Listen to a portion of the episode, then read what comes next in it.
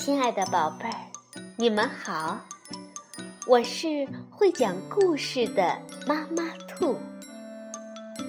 故事是可以玩的，欢迎宝贝儿们到小粽子和妈妈兔一起边看边听，玩故事。宝贝儿，晚上好，欢迎收听。妈妈兔的花样故事。你一定做过万圣节的南瓜灯，那么你有没有用橘子做过小桔灯呢？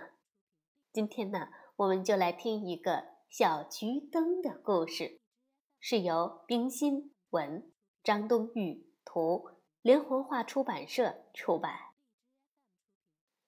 小桔灯。这是十几年以前的事了。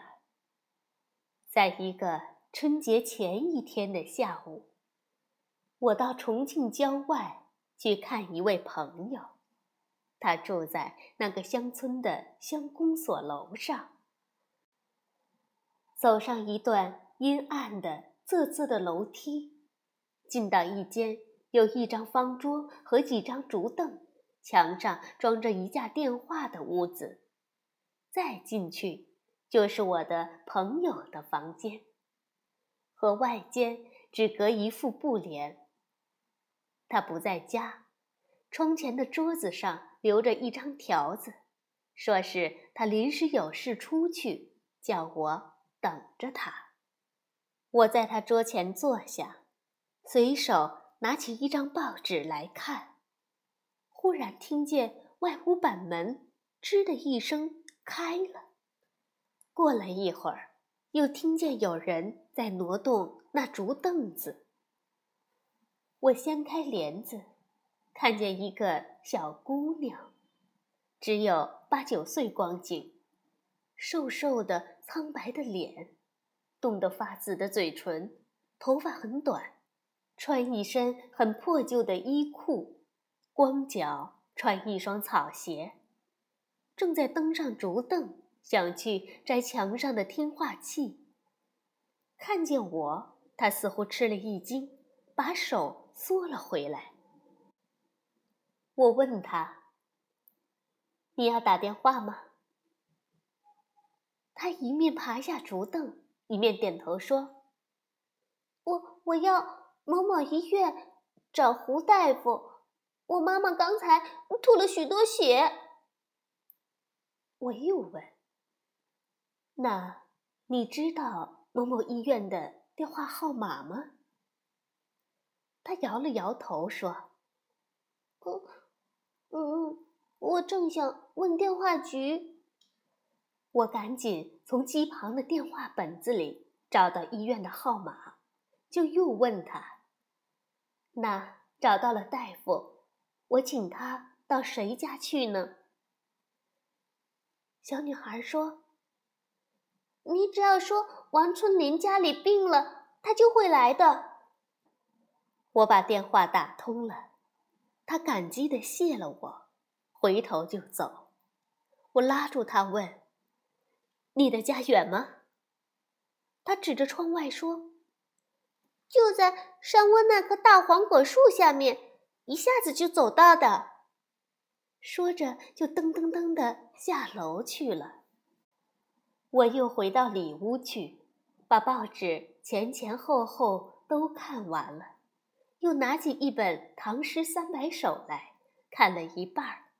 天色越发阴沉了，我的朋友还不回来，我无聊的站了起来。望着窗外浓雾里迷茫的山景，看到那棵黄果树下面的小屋，忽然想去探望那个小姑娘和她生病的妈妈。我下楼，在门口买了几个大红橘子，塞在手提袋里，顺着歪斜不平的石板路走到那小屋的门口。我轻轻地扣着板门。刚才那个小姑娘出来开了门，抬头看了我，先愣了一下，后来就微笑了，招手叫我进去。这屋子很小很黑，靠墙的板铺上，他的妈妈闭着眼平躺着，大约是睡着了。背头上有斑斑的血痕，他的脸向里侧着，只看见他脸上的乱发和脑后的一个大髻。门边有一个小炭炉。上面放着一个小砂锅，微微的冒着热气。这小姑娘把炉前的小凳子让我坐了，她自己就蹲在我旁边，不住的打量我。我轻轻的问：“大夫来过了吗？”他说：“来过了，给妈妈打了一针，她现在很好。”说完，他又像安慰我似的说：“你放心，大夫明早还要来的。”我就问他：“那他吃过东西吗？这锅里是什么？”小姑娘笑着说：“嗯，是红薯稀饭，我们的年夜饭。”我想起了我带来的橘子。就拿出来放在床边的小矮桌上，他没有作声，只伸手拿过一个最大的橘子来，用小刀削去上面的一段橘皮，又用两只手把底下的一大半轻轻地揉捏着。我低声问：“你家里还有什么人？”他回答说：“现在没有什么人。”我爸爸到外面去了。他没有说下去，只慢慢的从橘皮里掏出一瓤一瓤的橘瓣来，放在他妈妈的枕头边。炉火的微光渐渐的暗了下去，外面变黑了。我站起来要走，他拉住我。一面极其敏捷地拿过穿着麻线的大针，把那小菊碗四周相对的穿起来，像一个小筐似的，用一根小竹棍挑着，又从窗台上拿了一段短短的蜡头，放在里面点起来，递给我说：“天黑了，路滑，这盏小桔灯照你上山吧。”我赞赏的接过，谢了他。他送我出到门外，我不知道说什么好。他又像安慰我似的说：“不久，我爸爸一定会回来的，那时我妈妈就会好了。”他用小手在面前画一个圆圈，最后按到我的手上。我们大家。也都好了。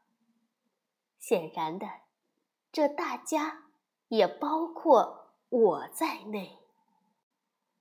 我提着这灵巧的小桔灯，慢慢的在黑暗潮湿的山路上走着。